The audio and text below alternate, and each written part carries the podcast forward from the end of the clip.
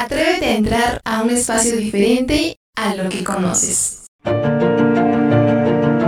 Somos o no somos, el podcast conducido por Omar, el provocador de cambios, y a Scarlett, guiándote a la autenticidad. Creamos lo que somos. Creamos lo que somos.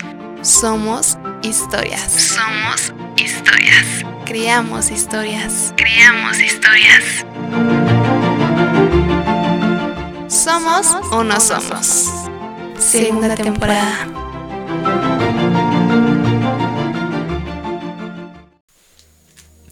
Hola, ¿qué tal? ¿Cómo están todos? Bienvenidos a Somos Historias. Bueno, pues aquí estamos una vez más compartiendo. ¿Qué tal, Omar? ¿Cómo estás? Hola, hola, pues aquí contento porque, no sé, han sido días muy buenos. Uno queda así como muy, muy conectado y estamos haciendo esa broma. Para los que escuchan por primera vez esto, pues bueno, eh, tenemos ese eslogan de eh, trascendiendo el espacio-tiempo, entonces de repente no sabemos en qué dimensión estamos. Pero bueno, este me llamo Omar eh, y estamos aquí para poder compartir, resignificar las historias para que tengamos la oportunidad de construir realidades que queremos, ¿no? Y hoy tenemos otro invitado. Acuérdense que esta segunda temporada puros invitados. Ay, sí, genial, genial, genial. Pues para quien no me conoce o es la primera vez que, bueno, nos está escuchando, mi nombre es Scarlett y es un placer estar aquí en esta segunda temporada.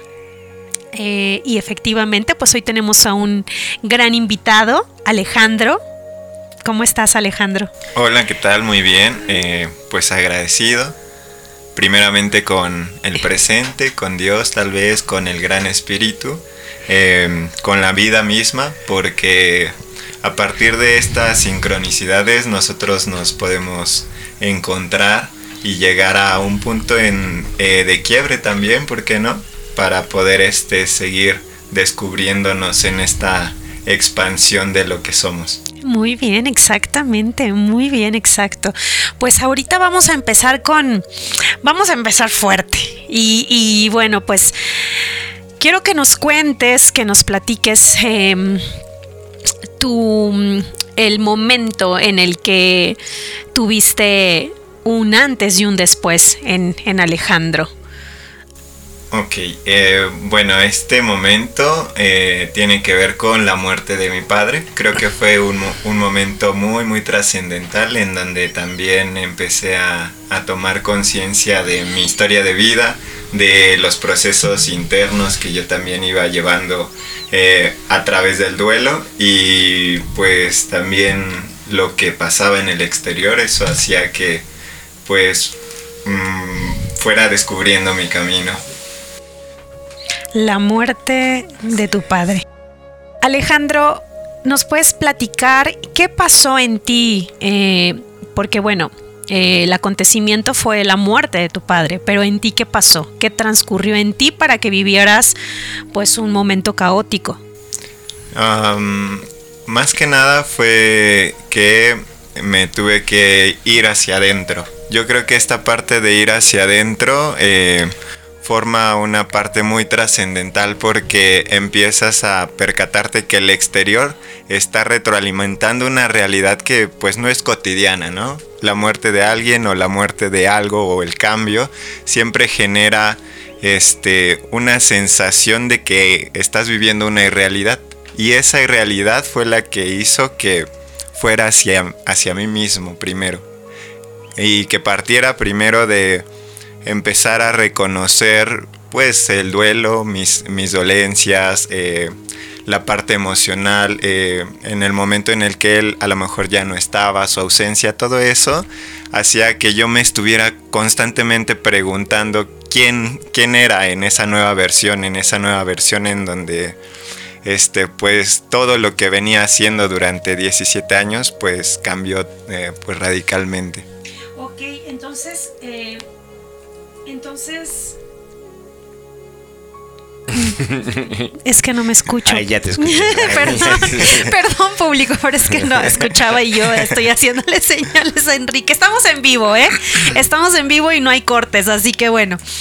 Eh, algo importante que me llama mucho la atención Y, a ver, Omar, tú también quiero que eh, mm, escuches esta parte porque tú ya tenías tiempo atrás eh, mm, en este camino de despertar de conciencia, de ser más consciente o no.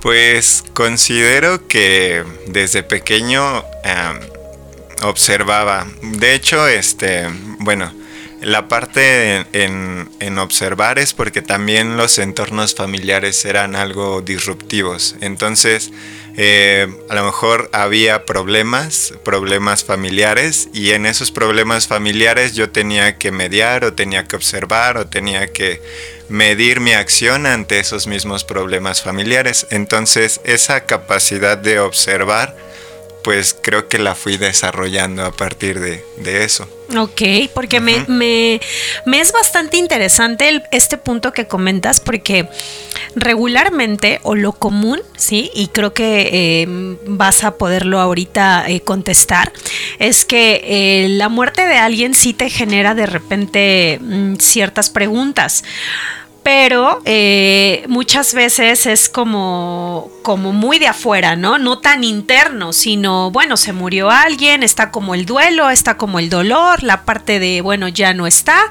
y hasta ahí.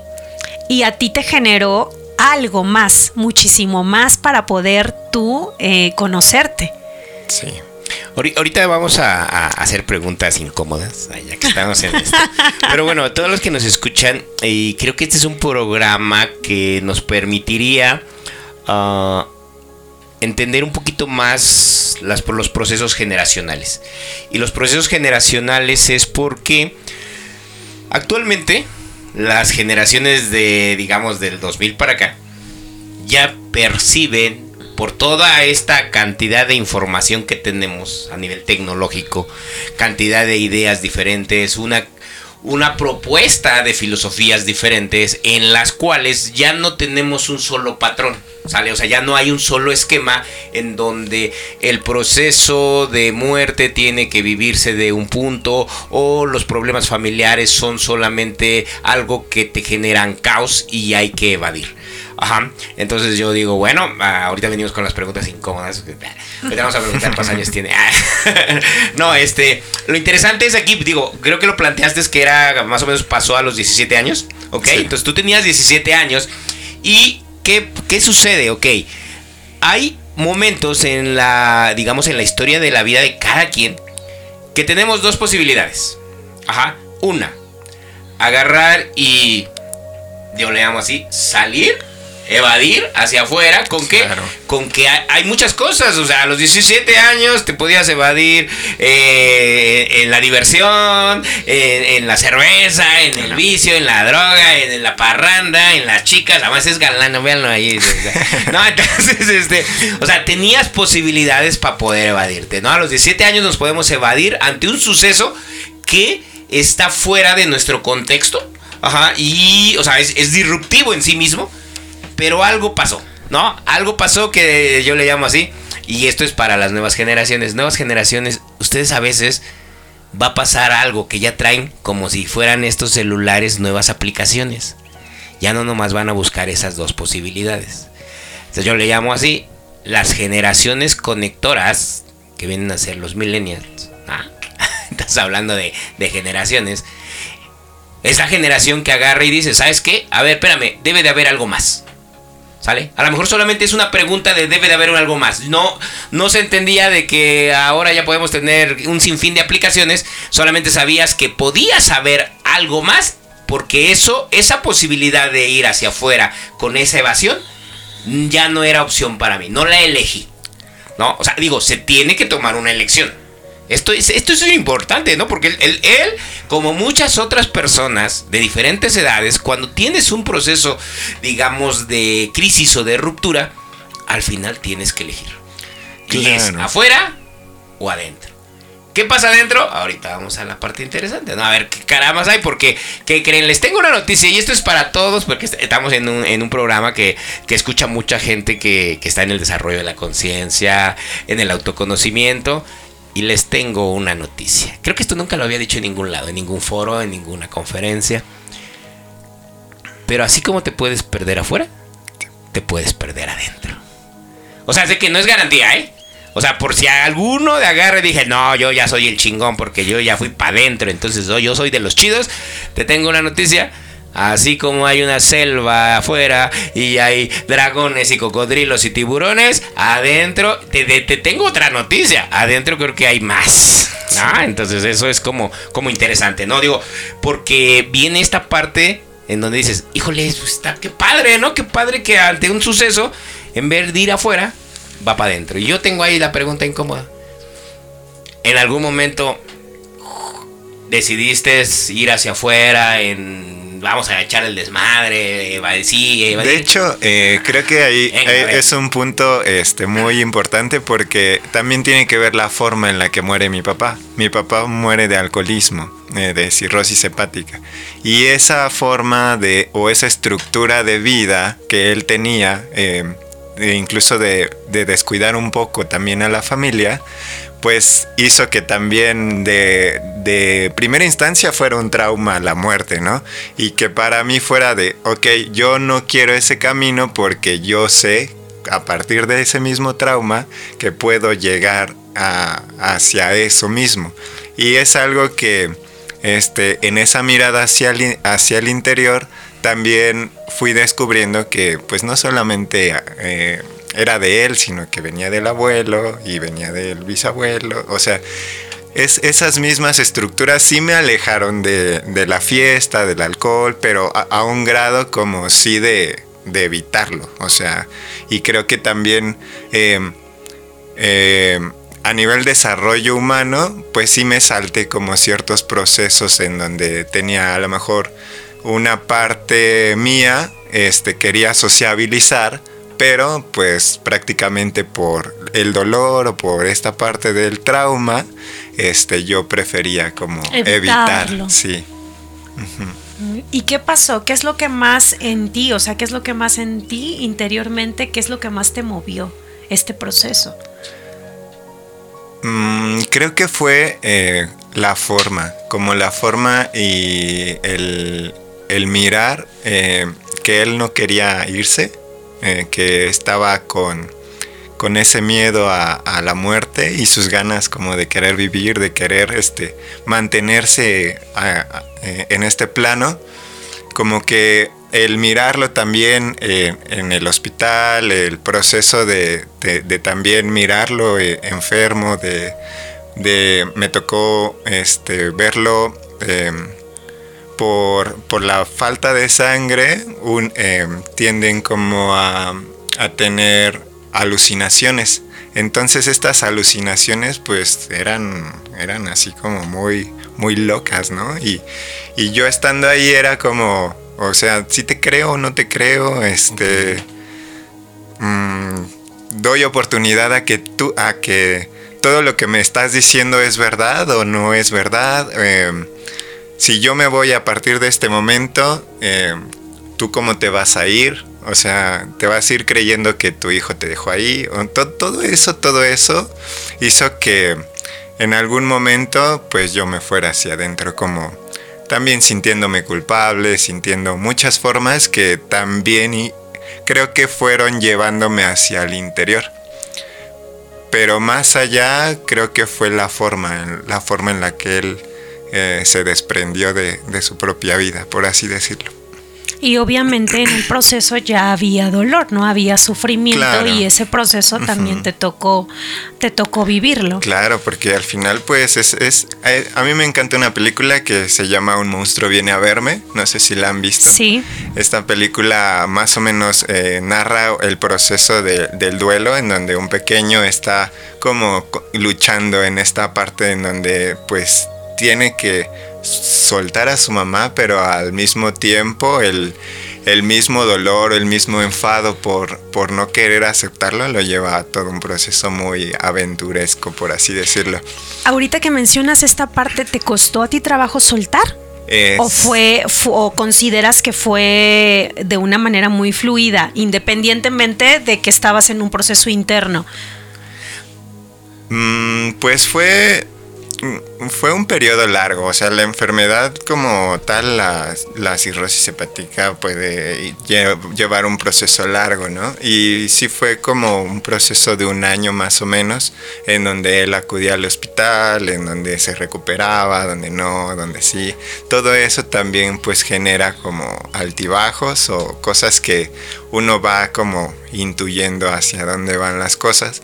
Pero sí la última etapa sí fue como muy rápida, pero también eh, como que ya había un- como cierto desapego, como diciendo, ah, desde el amor prefiero que, que sea así porque pues... O sea, sufriendo. sí Ajá, llegó ese momento en el que tú te desprendiste y sentiste esa parte de está bien. Sí, sí, sí, sí.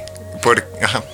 No, de hecho creo que eh, eh, esto para todos los que nos escuchan, sí es bien diferente y que empecemos a entender cómo al resignificar historias, o sea, ver las historias desde una manera diferente, eh, toda enfermedad en sí mismo lleva un proceso de, digamos, de duelo.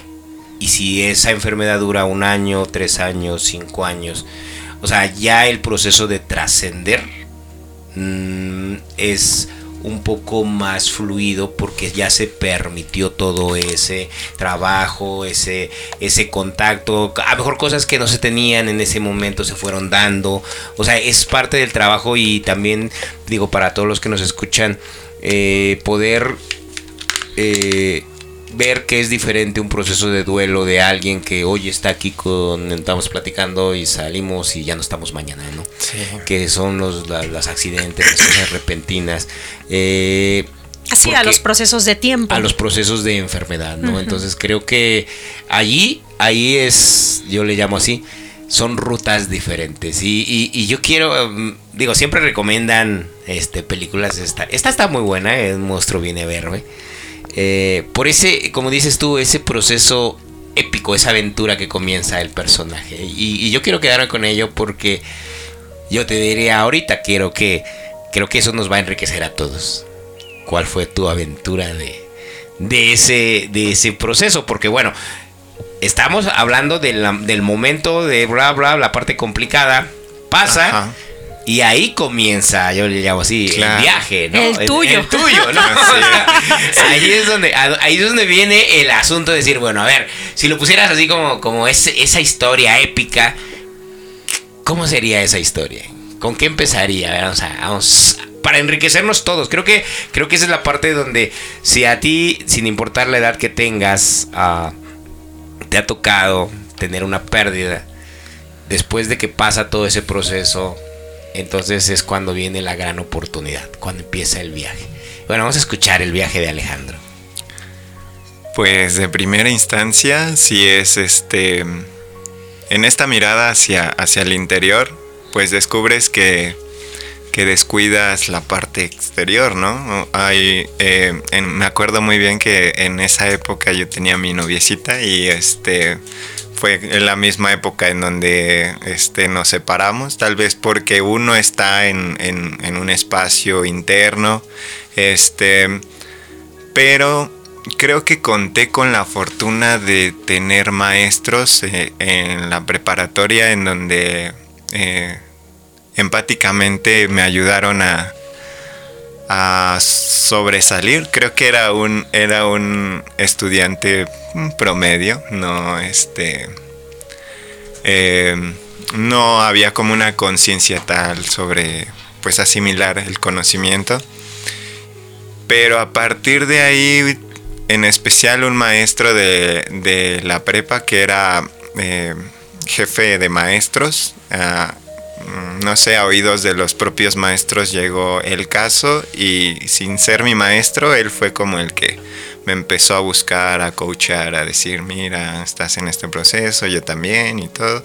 Y me acuerdo que tenía por lo menos una vez a la semana una una estructura con él en donde me iba yo eh, conociendo en el proceso de, del duelo, eh, en donde él eh, me empujaba de manera este motivacional a pues a seguir este tratando de ir escalando a pesar de pues de pues de la misma irrealidad que en ese momento se, se va este, conjugando. Creo que a partir de ahí mm, mi papá también ah, me ayudaba eh, desde pequeño, creo que mm, me, me encauzó hacia la actividad física y creo que la actividad física también fue junto con un, buen amigo, eh, la que me ayudó a, ir liberando la, parte emocional. Eh, el tener la motivación por seguir moviéndome.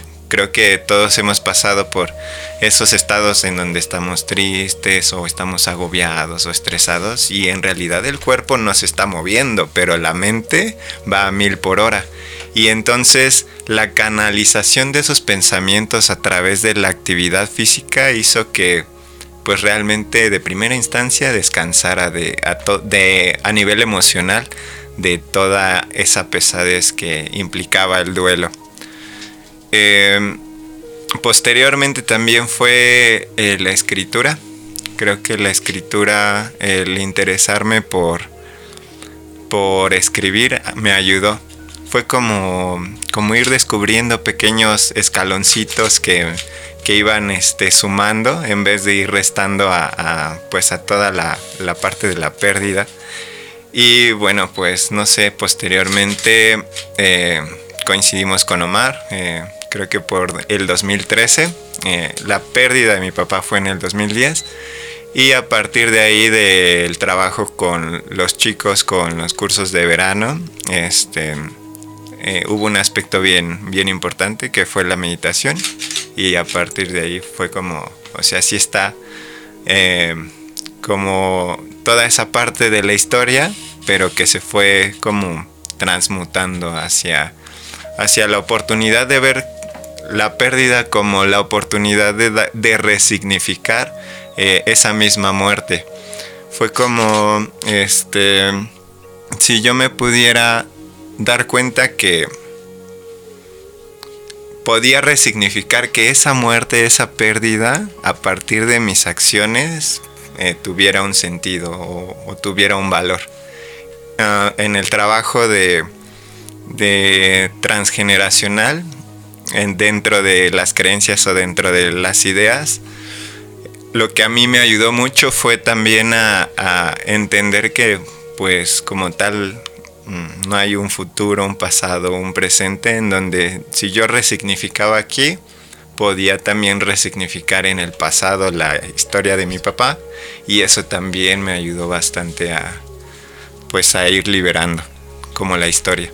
Y creo que eh, la parte del duelo o de la muerte hace que realmente resignifiquemos que la historia que estamos teniendo en ese momento pues ya se quedó ahí atrás, pero al final hay dos caminos, o sea, si es para abajo o es para arriba, pues es como una decisión también a, voluntad. Alejandro, me voy a regresar un poquito eh, con esta pregunta. Eh, ¿Qué fue lo que, eh, qué proceso tuviste más fuerte? ¿Qué fue lo que en este proceso tú, tú consideras que fue más fuerte para ti, independientemente de lo que estaba sucediendo con tu padre, o sea, contigo mismo? Pues a nivel emocional creo que fue como una carga...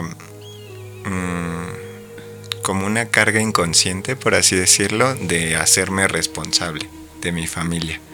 Creo que eso eh, marcó pauta que pues anduviera como por mucho tiempo tratando de, sacar a flote a la familia o de, ayudar con sus procesos emocionales, eh, de ir liberando como ciertas cargas. Eso fue lo que te sentías responsable. Ajá. Sí, porque también en, el hecho de muerte mi papá fue como de, este, ahí te encargo. Sí. o sea, ya fue como doble, ¿no? o sea, lo tuyo y lo que te encargaron. Ajá, sí, sí fue así como, ahora tú, tú eres el responsable de la casa, este, cuida a tu mamá, cuida a, tu hermana. Sí, fue, fue una, fue como, como si, como si esa misma responsabilidad, este, que a lo mejor en algún momento él por, por pendientes o por cosas que él dentro de su camino de vida no, no logró este, estructurar, pues sí fue como, ah, esa es tu misión. Y que en realidad pues aún, aún pesa, o sea, algún, en algunos momentos también es como, a ver, a ver, Ale, este, está pasando esto a nivel familiar, pero ya a nivel este, estructura, a nivel mente, pues uno se pone a indagar y decir, bueno, no, ese no es mi proceso, es el proceso de mi hermano, no, ese no es mi proceso. Y ya uno va estructurando, pero por mucho tiempo eh, creo que también este, el llevarlo cargando hacía que pues tuviera una presión enorme. ¿Cómo le hiciste Alejandro para, para, mm, para comprender y obviamente poder acomodar eh, esas cargas que no te correspondían? Pues, este, hable, bueno, em, hay procesos en donde he ido como a retiros, eh, retiros con, em, con la abuela ayahuasca, con el peyote, con este retiros a la naturaleza que también he llevado con Omar y creo que en, esos procesos he alcanzado a tener una visión de cómo fue realmente la vida de mi papá, cómo ha sido la, vida de mi mamá y el ir comprendiendo eh, las estructuras que ellos mismos iban cargando. Y cuando se entienden, cuando realmente, por ejemplo, mi papá, este, eh, su familia, es que es un, es, el meternos un clavado ahí. este mi, mi, papá fue alejado de su madre a los dos, años.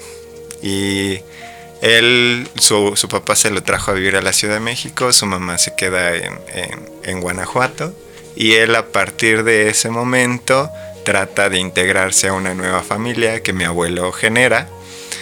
Y em, pues mi abuelo, por ser hijo de un primer matrimonio, eh, lo deslinda su responsabilidad y lo deja encargado con la abuela.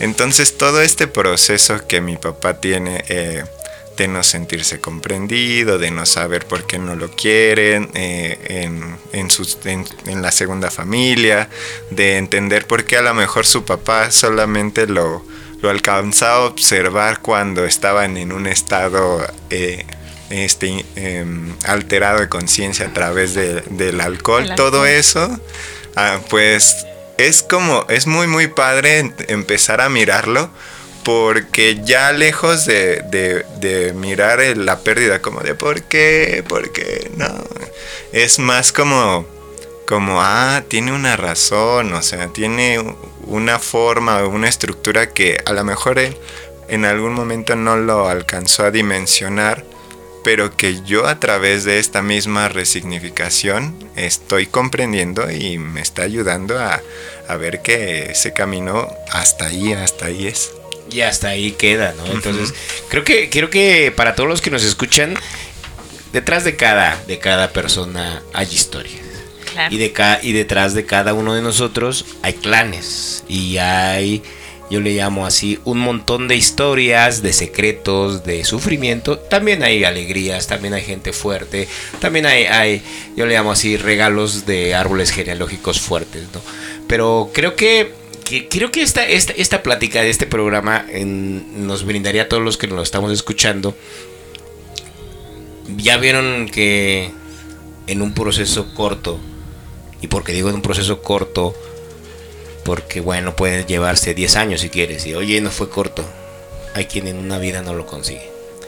Hay quien, personas, si tú no estás escuchando y estás trabajando con un rollo de por qué mi familia, por qué mi mamá, por qué mi papá, por qué, por qué mis hermanos, por qué he tenido que vivir X situación, porque bueno, acá Ale nos está comprendiendo de una pérdida, pero creo que, que aplicaría en todas las situaciones que vivimos de, de, chicos. ¿Por qué mi mamá no esto? ¿Por qué mi papá no esto? Y ojo, desde cosas simples ah, de relación, de, uy, no me caigo bien, este, he de ser el adoptado, hasta cosas bien fuertes, ¿no?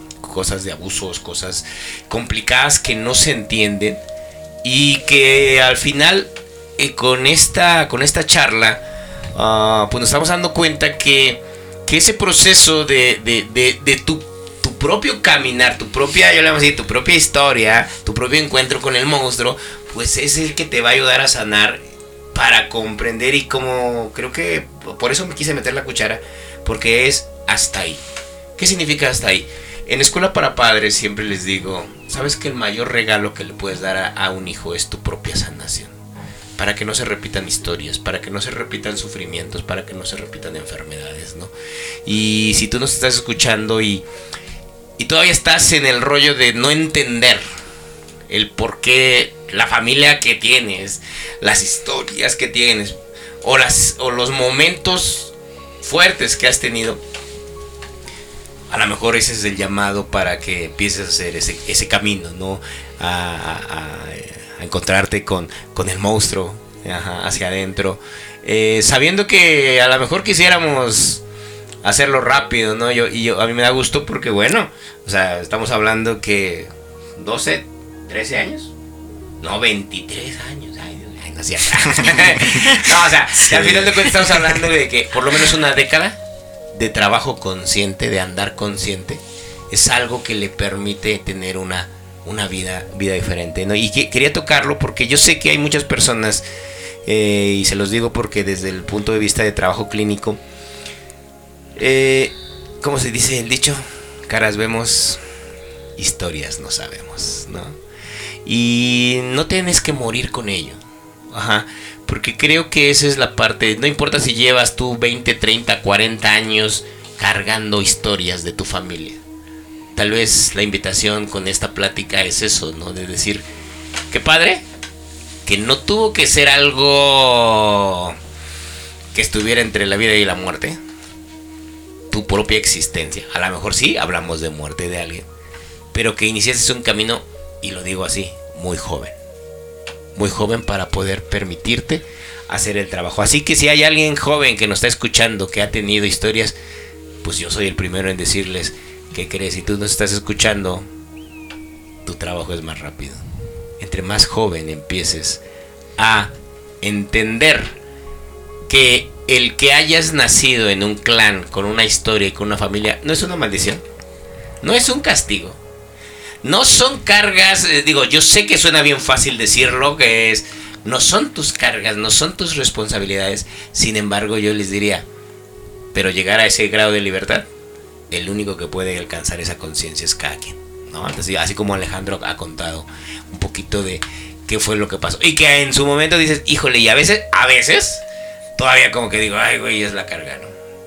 ¿Cuántos, cuántos, cuántos, y yo les digo así, cuántos de los que nos están escuchando todavía no importa que ya, uy, ya, ya hasta se, hasta se muere, yo creo que ya se deshizo la persona y todavía traes una voz acá adentro que te dice, eh, mamá, de no hagas eso porque está feo, ¿no? O sea, ¿sí se entiende? O sea, nosotros traemos un montón de estructuras acá adentro, porque esas historias no se quedaron allá, se vinieron a meter en nuestra mente, en nuestro corazón, ajá, en nuestras células y la chamba, yo les digo así, está bien, Porfa, si alguien ahí de todos los que nos están escuchando tiene el síndrome del rescatador, ¿sí? ¿Sí saben cuál es el síndrome del rescatador? ¿no? es el rollo de yo voy a salvar a mi familia. Entonces, este, yo te diría, ¿qué crees? Va, vente, júntate con los superhéroes. Pero antes de poder salvar a alguien, necesitas haberte salvado tú. ¿Sale? Yo no les quito eso y yo no, yo no quito, sobre todo en México el asunto de que lo más importante es la familia. Creo que hay esquemas bien interesantes que nos pueden abrir el, panorama a una visión mayor. Pero si tú tienes ese, pues yo te diría, pues órale, pues órale, o quieres ser rescatadores, órale. Pero si vas a rescatar, es porque tú ya estás afuera. Y les tengo una mala noticia. La mala noticia es que no vas a poder rescatar a nadie si no primero te rescates tú.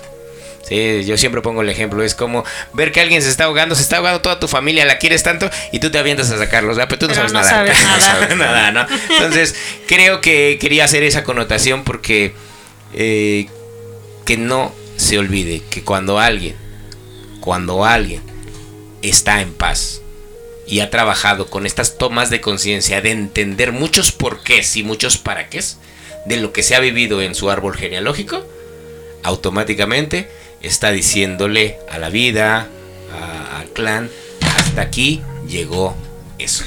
Ya no tiene por qué repetirse mismo sufrimiento, mismas, mismas situaciones. Yo les digo, y si en algún momento tú decides, o, tu familia decide, alguien tu familia decide tener hijos y tener descendencia, créanme que eso es algo bien bonito. ¿Por qué? Porque ya no van a tener que cargar con todas esas sombras, ¿no? Todos esos monstruos. Y pues bueno, no sé cómo vayamos, Scarlett. ¿Qué te motivó? Yo quiero saber qué, qué fue lo que te motivó a, a, esta, a este proceso a ti en lo personal. O sea, algo hubo, algo, una motivación especial, específica. Eh, sí, eh, pues no una, bueno, muchas. Creo que... Compártenos. Eh, una de ellas fue el, reconocer como eso, esos porqués y sentirme liberado. O sea, esa sensación de, ir como armando el rompecabezas. Creo que en algún momento hemos armado un rompecabezas y, y, la sensación de decir, ah, no soy yo, ah, este, esos porqués van haciendo match ahí, nos van soltando y nos van liberando. Esa forma de de tener el autoconocimiento hacia, hacia eso mismo que yo iba conociendo, me empezó a, jalar, a jalar, a, mirar este estructuras también que no solamente somos una, una, esfera familiar, o sea, tenemos muchas esferas a nivel social, a nivel físico, a nivel académico, a nivel profesional.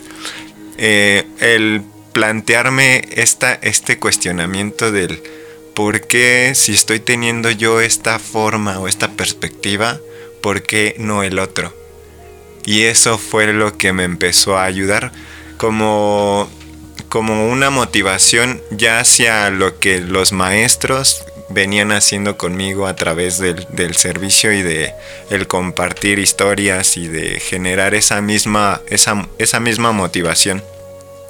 Creo que ahí también fue un punto clave en donde encontré eh, mi proceso vocacional porque a través del ejercicio este, yo decía, bueno, pues si a mí me está ayudando, pues puede que ayude a alguien más. Y esa estructura me llevó a estudiar este, educación física. Entonces a partir de ahí fue este, mi motivación, el entender al otro para también poder eh, contribuir a, su propia sanación. Y creo que desde esta ayuda también cuando uno va reconociéndose, eh, va entendiendo que, los demás forman parte de un espejo en donde tú también te estás mirando. Y entonces el darle estructura pues a eso me empezó a, a, a generar como, ah, quiero, quiero más, quiero más, quiero empezar a, empezar a entender mi realidad, empezar a entender mi individualidad, mi, primero mi individualidad para después ir como hacia afuera y, ir como en esta parte expansiva de reconocimiento. Creo que, creo que ahí está otro gran secreto, otro gran secreto de cómo, fíjate nada más, cómo ante una situación complicada, no solamente liberas y haces procesos de sanación personales y del clan, sino también una de las cosas que creo que cuesta más trabajo para la mayoría de los seres humanos, que es que a qué nos vamos a dedicar. ¿no? Entonces creo que ahorita, ahorita, ahorita platicamos sobre ello, ¿no? ¿Qué es lo que vamos a hacer? Dice. ¿No? ¿Te parece, Scarlett? Sí, claro. ¿A dónde vamos ahorita? Pues vamos a, a un pequeño corte de nuestros patrocinadores y regresamos. Va que va, regresamos con ello.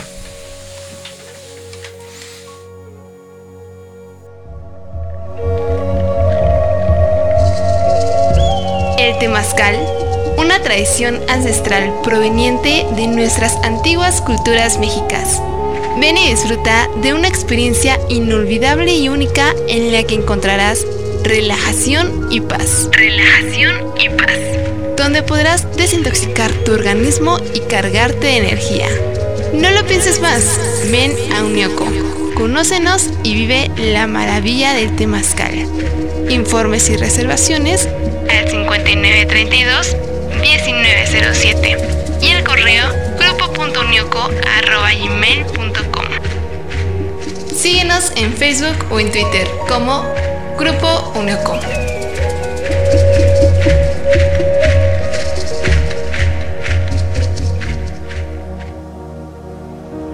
Aliento divino llena de vida. Canalizadora holística. Cuenta con desarrollo transpersonal en meditación y danza kundalini. Facilitadora de arte terapéutico ancestral. Canalizadora de registros akashicos. Encuentro portal útero corazón.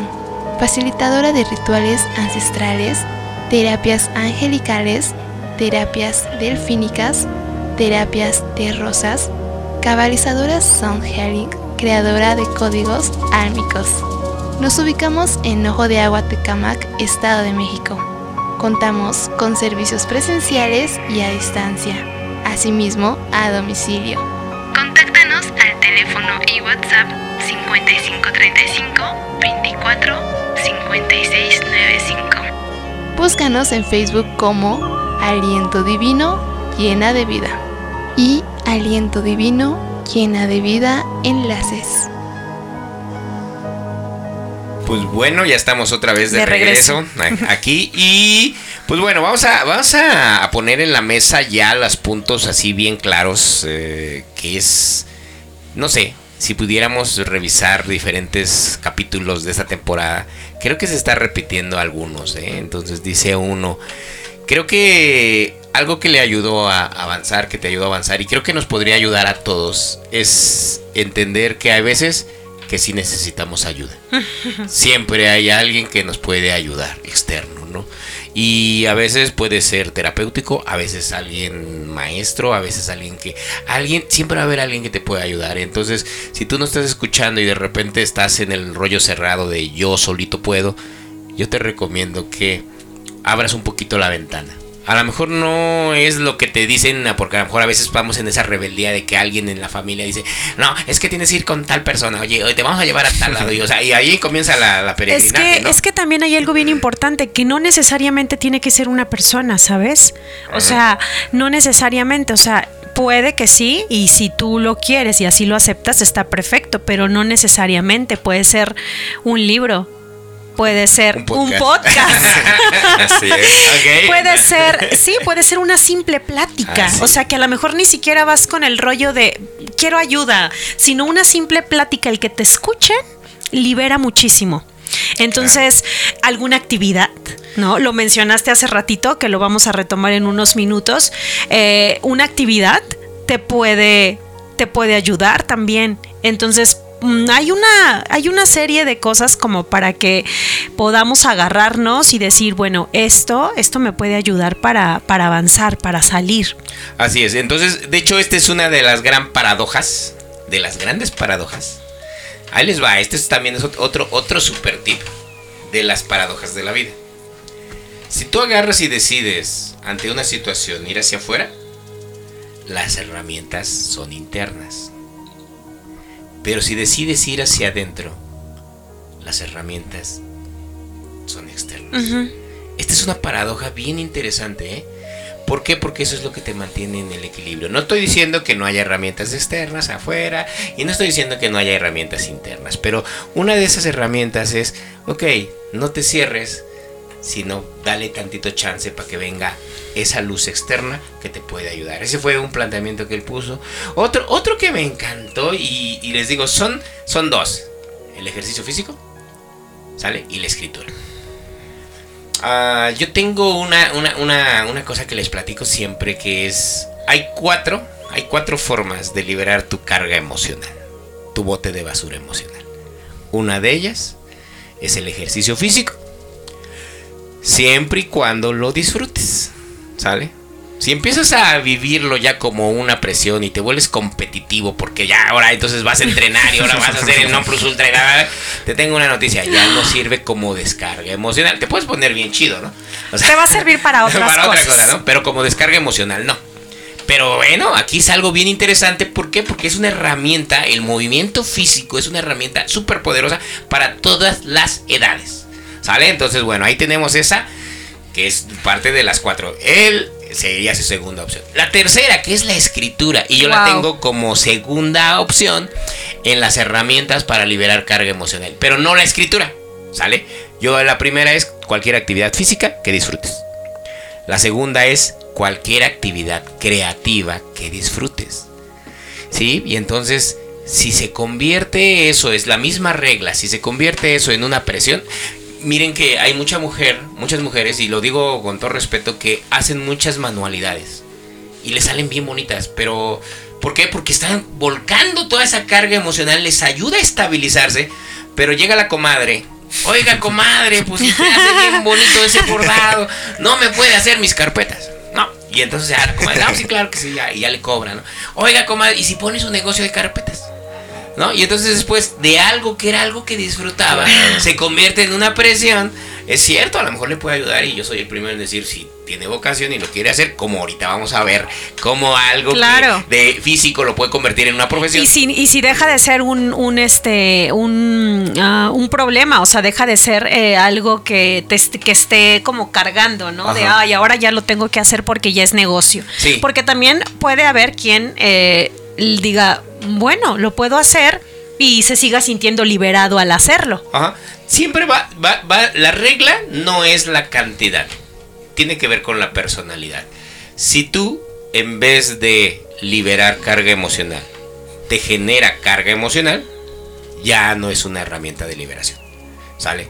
La siguiente es platicar con alguien, ya sea mi amigo, terapeuta, lo que sea. Y la última, que es la que todo mundo usa, y yo sé que tú que me estás escuchando la usas. ¿Saben cuál es? El síntoma y la enfermedad.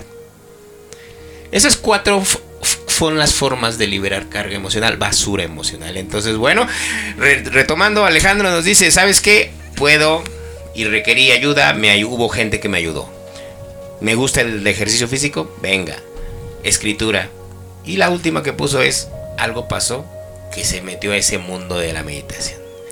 Y ese mundo de la meditación es ser consciente de qué pasa adentro. Y habrá muchas otras cosas, pero bueno, vámonos con...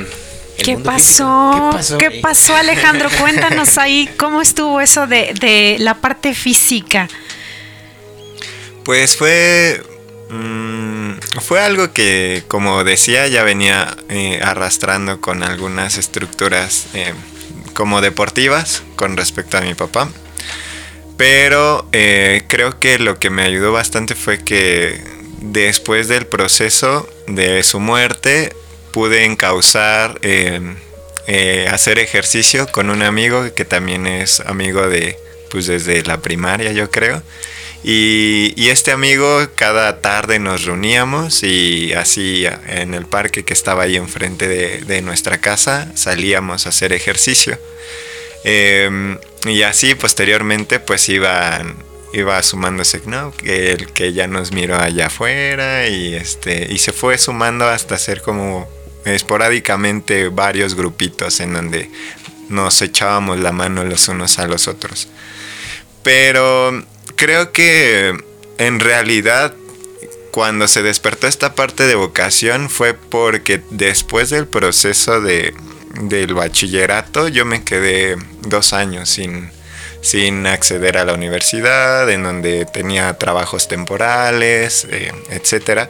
Y este, este tiempo, esta pausa también me permitió ir enfocándome, ir mirando hacia donde realmente quería, quería ir y pues es, es, mi mamá es maestra también a nivel preescolar y bueno, en, en esa época. Y este...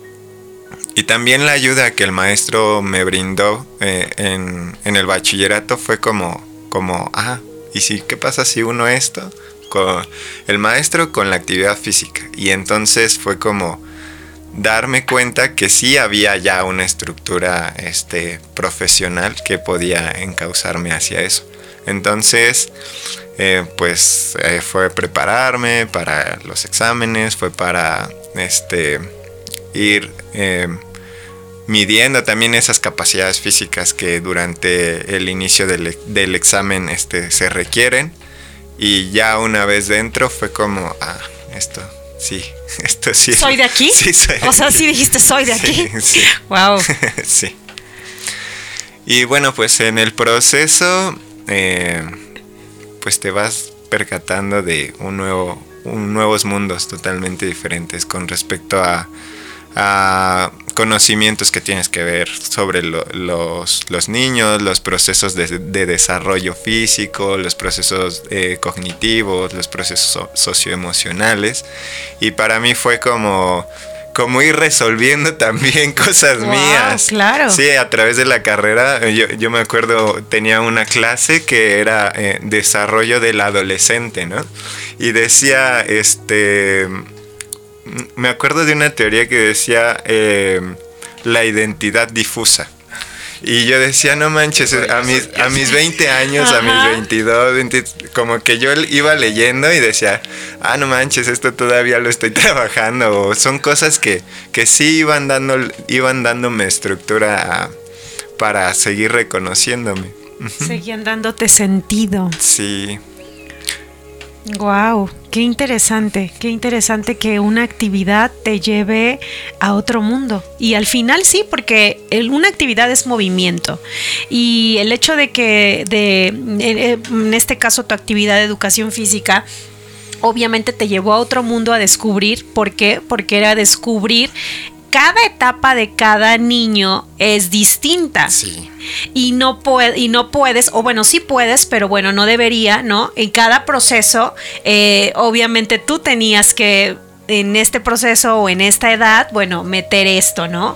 Y así en cada uno, porque al final también habla de la preparación, Así es. de la preparación de lo que a ti te gusta y no nada más pues hacerlo por hacer. por hacerlo. sí, Exactamente. así es. De hecho, eh, el, el ir adquiriendo esos conocimientos también me fueron como, como sensibilizando hacia el otro. Porque el reconocer a lo mejor que, que un niño, este, eh, em, por ejemplo, em, tiene eh, según Piaget, eh, no, eh, en una etapa de, de construcción de los siete años, por ejemplo, este, no puedes darle ideas abstractas, ¿no? Entonces desde ahí uno tiene que ir modificando a lo mejor la estructura del lenguaje, de cómo acercarse o de cómo manifestar una actividad para que él la pueda comprender de una manera más fácil y que sea acorde a, a su a su nivel de desarrollo este cognitivo por así decirlo. Entonces con cada una de esas este, esferas pues yo me fui percatando de, eh, de qué a veces sí hacer qué no hacer eh, cómo, cómo llegarles a, los niños más pequeños a través del movimiento, de, de impostar la voz, de, de, o sea, de muchas maneras de trabajar eh, aspectos este, de fantasía, a lo mejor con, con pequeños, eh, con niños más pequeños o este a nivel adolescencia cómo darles una estructura este con respecto a, al conocimiento de sí mismos entonces todo eso, trabajarlo también en una sesión de educación física es algo como, como ir jalando de esos mismos conocimientos y ir estructurándolo en una sesión. Y pues prácticamente sí es, es, es una labor este, compleja, pero no, no es algo que, que, que me agobie que no sea como lo que hablábamos de, de la parte de, de, que la estructura de, de ya por responsabilidad o de que el camino mismo te va sumando, creo que va a ser aquí va a ser como una descarga docente porque muchos de los docentes estamos como sobresaturados por las cargas administrativas por todo el sistema que implica este ser el labor, profesor, ajá, ser uh -huh. profesor y la estructura como de incluso a nivel eh, indicación del superior baja así y entonces todo lo que aparentemente debería de hacer el superior, lo terminamos haciendo nosotros. Entonces, pero más allá de eso, este pues sí, uno va como resignificando a través de esos mismos conocimientos. E- e- esa historia es otra historia. sí, sí, de hecho. Creo- o sea, creo- nunca, perdón, perdón, nunca fue, nunca fue una carga al final. O No. sea, es lo que me es- estás explicándonos. Nunca fue una carga, eh, in- eh, independientemente después de- del proceso de tu papá, tu proceso, y No. que descubres esta gran actividad, este gran deporte, y ya también ejercerlo para poderlo compartir con los demás, ya no fue una carga, fue, fue placentero. Fue placentero en el sentido de que empiezas a tener las reacciones y las respuestas de los niños frente a lo que tú estás haciendo. Cuando empiezas a mirar que también el niño trae sus cargas, que también este a lo mejor hoy no quiere hacer la actividad porque ya sabes un porque ya le preguntaste en el recreo qué es lo que trae. Ahí como que vas resignificando también internamente cómo es que te comportas frente al, al niño.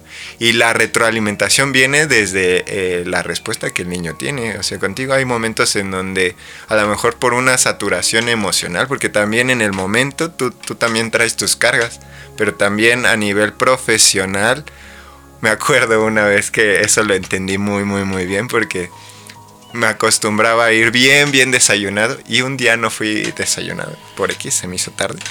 Y llegué y estaba dando la clase y empecé a sentir la irritación de que no había tenido, bueno, no había desayunado. Y entonces generé así como el impacto con, con la voz o con sentirme molesto con un niño. Y desde ahí fue como, a ver, este, tener también la, la, responsabilidad de que todo lo que digas o todo lo que hagas también está impactando diariamente en la construcción de ese, de ese niñito, de ese individuo. Y esa misma retroalimentación la vas a tener con respecto a cómo te estás conduciendo con ellos. Entonces, eh, mirar toda esta carga administrativa es como sí mirarla, pero también pensando en, en, la resignificación que yo tengo con ellos mismos. Entonces para mí se ha vuelto como algo bien, bien increíble porque hay, hay un punto en donde con cada uno te va retroalimentando esto del espejo que hablamos y, y digo, ah, no manches, es, este niñito es, es mi maestro. Sí, o sea, claro. porque él, me está enseñando a trabajar mi paciencia, pero esta niña me está este, ayudando a, a marcar mis límites. Eh, y esta ni o sea, todos los niños traen también ese espejo y, y, me están retroalimentando constantemente y es algo bien, bien bonito. Alejandro, yo me quedo con, por favor, no salgan sin desayunar. sí, sí. es broma, sí. es broma, pero bueno, digo, eso al final te llevó a, a, a poder tomar conciencia también claro. de lo que de lo que estabas sintiendo, ¿no? Uh -huh. Y de que a lo mejor te estaba pegando acá, pero sí, estaba saliendo acá, sí, ya, ¿no? Ya cuando digo, ¿por qué estoy gritando tan? Ah, Ajá. es que no he desayunado, ah, o es que... O, o, o ya no es tanto el, el, como tal el desayuno, sino el malestar que te estaba generando, sí. ¿no? En, en, el estómago, ¿no? Y ese malestar que te estaba haciendo recordar que no habías desayunado. Así es. ¿no? Pues bueno, ya escucharon papás lo importante que es cómo vamos teniendo la oportunidad de escuchar a nuestros hijos.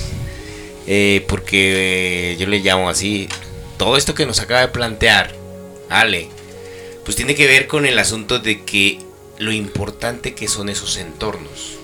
¿Sí? Y, y si ese entorno, yo le llamo acá, él es maestro y comparte con pequeños, es una parte del entorno que qué bueno que haya maestros chidos como el.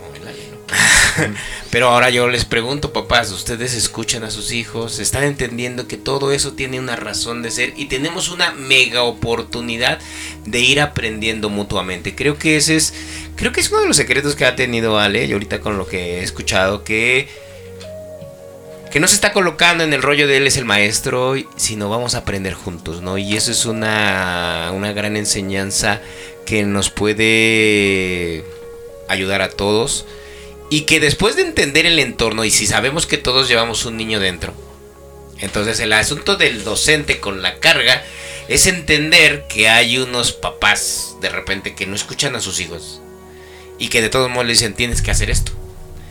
Y entonces aquí viene algo bien importante porque si solo se quedara con lo que debe de ser, les tengo una noticia, Alejandro no sería el maestro que es. Y tuvo que lidiar con otros entornos o meterse en otros entornos para hacer, ¿no? Y yo voy a ir poniendo ya la mesa como para irle dando cierre. Con esta pregunta que siempre les, les, hago es, ¿qué valió la pena en todo este viaje? Desde esos 17 años hasta este momento. ¿Qué fue lo que valió la pena? ¿Qué fue lo que cambió tu vida y que dices, esto, esto es importante? ¿Qué ha valido la pena? Pues el caminar. El caminar, eh, creo que también todas las experiencias. Llega un momento en donde ya no estás como buscando el porqué y todo, sino que el, el ir reconociéndote hace que, que empieces a darte cuenta que el entorno y que el poder que tienes en el entorno para manifestar y crear es este lo más valioso que tienes. Cuando te liberas como de, de toda esa estructura mm, que ya está este, estructurada por los, por los mismos pensamientos que todos tenemos en común a nivel social, es como si de repente eh, florecieras y dijeras, ah, se pueden hacer las cosas de una perspectiva diferente. El enfocar a lo mejor eh, la vocación desde el acompañamiento y desde el amor y desde la comprensión del otro, cuando el entorno no, No te, no te lo da, y decir es por aquí a lo mejor y, y empezar a darte cuenta que, que los niños también lo están retroalimentando, pero también que los adultos de repente que somos más cuadrados o que ya tenemos una estructura de pensamiento mucho más rígida, se permiten ser, eso es lo que a mí también me ha, como que me ha llenado y eh, me ha dicho, ha valido realmente la pena el, como el ir caminando porque es, es darle un- una resignificación al día. Disfrutar también el presente eh, en ese momento y disfrutarlo a pesar de que, pues sí, ya le grité y todo, pero pues también este, eh, recon- disfrutar también eso y no como, mm, no como el, eh, así como, como por el lado de lo estoy disfrutando de que le estoy gritando, no, sino que te estás permitiendo ser, pero al mismo tiempo te estás reconociendo que ese momento ya pasó y que puedes ir resignificando constantemente Cada momento, cada momento, claro. ajá. Y eso es como lo que también me, me motiva, porque creo que es lo que hasta mi punto, hasta mi experiencia es lo que en este momento, a lo mejor en este presente puedo decir, estoy agradecido de que puedo tomar la decisión a voluntad de seguir resignificando lo que pasó en el día. Sí, claro, eso es algo bien importante. Acabas de decir algo que todos los que nos están escuchando, la verdad es, es, es magia pura, ¿eh? Y es exactamente resignificar cada momento, porque efectivamente a veces el ser humano se queda con ciertas cosas que pasan, ¿no? Vamos a poner el ejemplo, ¿no? De que el, en el momento en el que gritaste, ¿no? Y que todo el día estuvieras con esa onda, ¿no? Sí. O sea, y tu día, o sea, bye, tu día se formó, Gracias se a eso. formó de un grito y ya se quedó ahí. Entonces es es súper interesante esta parte de ya, o sea, exactamente, fue un momento. Como yo siempre les he dicho, ¿no? Es un momento. No eres tú, no es, no es parte de ti. O sea, es un momento, ya pasó, ya fue. O sea, next, next, next. Y esa es la parte eh, bien importante y bien interesante de, se- de resignificar, perdón, cada, cada momento que tenemos. Y es súper, súper valioso. Sí, es como, como si ya viste el, el negrito en el arroz, pues ya al menos trata de mirar lo Disfruta el demás. arroz, disfruta- disfruta el sí. arroz. Lo puedes hacer. Si lo quieres hacer un ladito, lo haces. Y si no, bueno, ya tú Sí. decides qué haces, pero ahí está tu arroz, ¿no? Claro, por supuesto.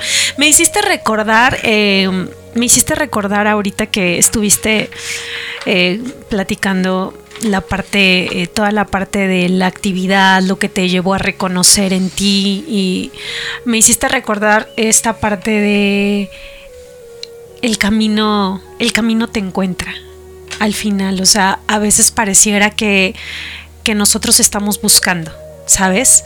Eh, que nosotros estamos buscando el cómo, el qué, el qué voy a hacer, el a qué me voy a dedicar, el esto, el aquello.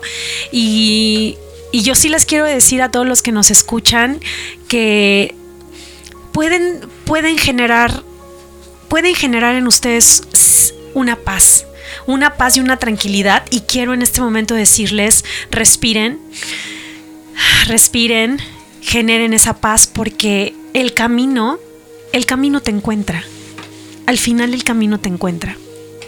Y a veces tanta preocupación, eh, tanta pregunta y tanto, tanto no poder responder, eh, pues a veces eh, eh, te lleva como al, al camino del laberinto, ¿no? Y no sabes, pero al final les quiero decir que, que se, sientan, se sientan en paz, se sientan tranquilos, porque todo se encuentra al Así final. es. Muchísimas gracias. No, Pues a ver, vamos a empezar a, a dar las gracias. ¿Con qué se queda cada quien? Vamos a empezar con Ale, porque yo sé que, eh, miren, una de las cosas que yo debo decir que algún día contaré mi historia, que ha valido la pena, es encontrar a personas como Alejandro. ¿Sale? O sea, hace, que 10 años, ¿no? Más o menos. eh, eh, lo conocí y forma parte de, no solamente de, de algo que fue el corazón de Onyoko, que es Tim ¿no? Entonces, este, eh, yo de, pues, de los que nos vendimos a la aventura de, de, de vivir esas experiencias con los niños y que creyendo que nosotros les enseñábamos algo, aprendíamos juntos, crecíamos juntos, nos divertimos enormidades y, y ver, para mí esa es la esperanza, muchas veces se los dije, es la esperanza de esa nueva humanidad, ¿no? Entonces, donde no todo tiene que ser historias crudas, feas, eh, horribles, o, Claro. que, o que ya hasta ciertas edades. Y, y yo me comprometo, eh, no sé, a- en qué temporada, pero traer, traer historias en donde ya no tuvieron que vivir la crisis. Ojo, eh, fíjense lo que estoy hablando, porque parte de esos niños que se les empezó a meter esas semillitas, ya no están viviendo las crisis. Sí, claro, Sí, claro. entonces, a ver, papás, por favor, si todavía tienes hijos pequeños, empieza a compartirle estas, estas nuevas formas y créeme que te vas a ahorrar un montón de dolores de cabeza como padre, pero lo más chido es que, ¿qué? Que vas a ver a tus hijos crecer de una manera diferente. Sí, totalmente Teniendo distinto. eso. Entonces, pues que empiece Alex y ya después yo y ya te despides tú.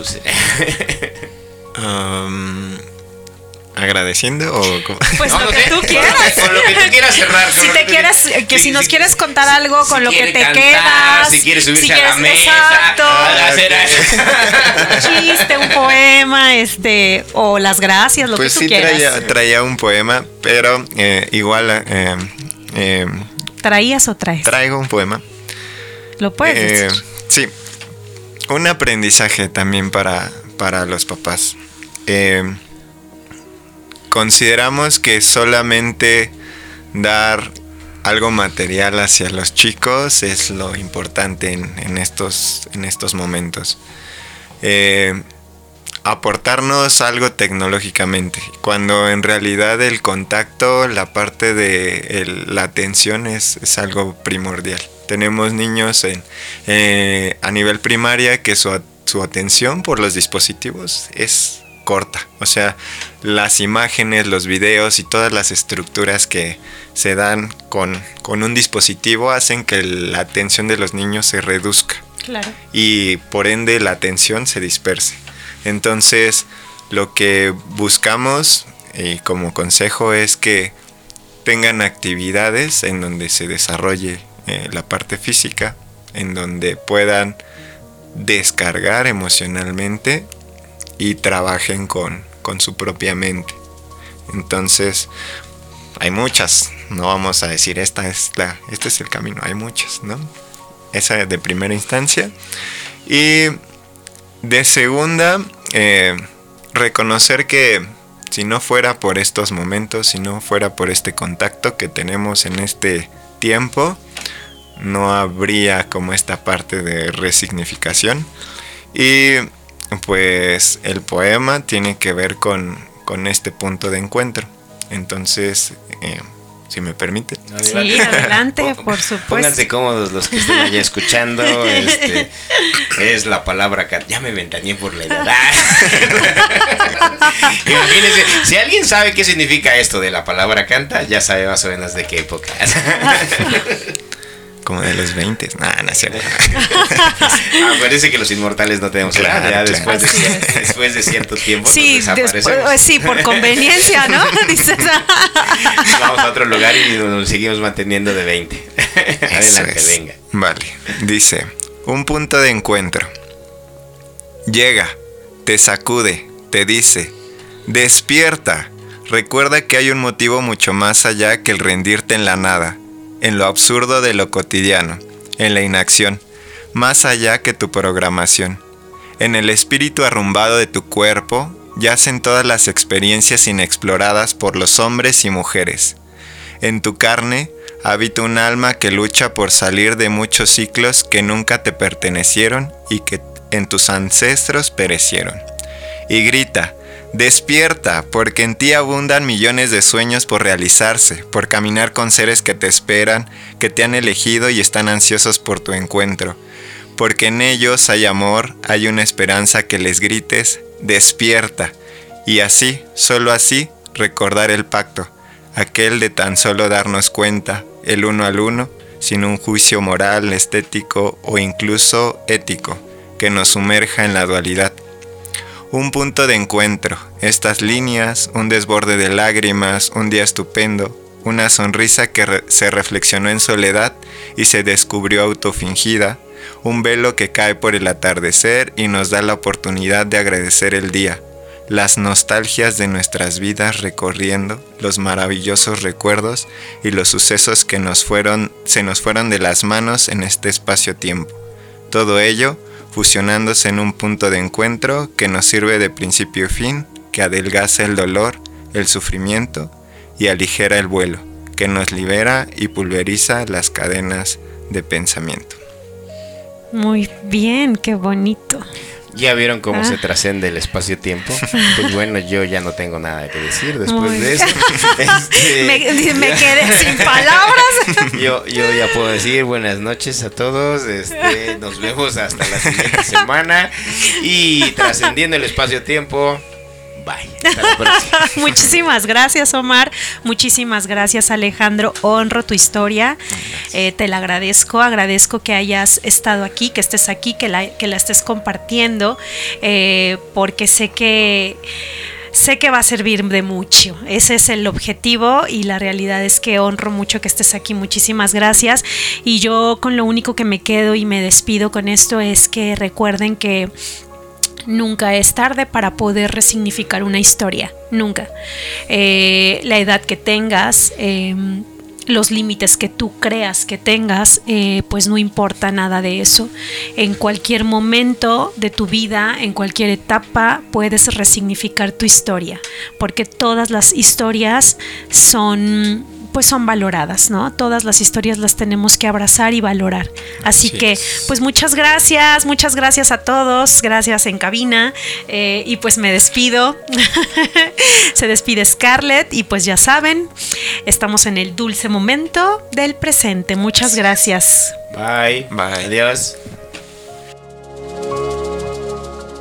Y mientras que volvemos a escucharnos, recuerda, no puedes estar de acuerdo con todo, pero siempre puedes ejercitar el entendimiento y la comprensión.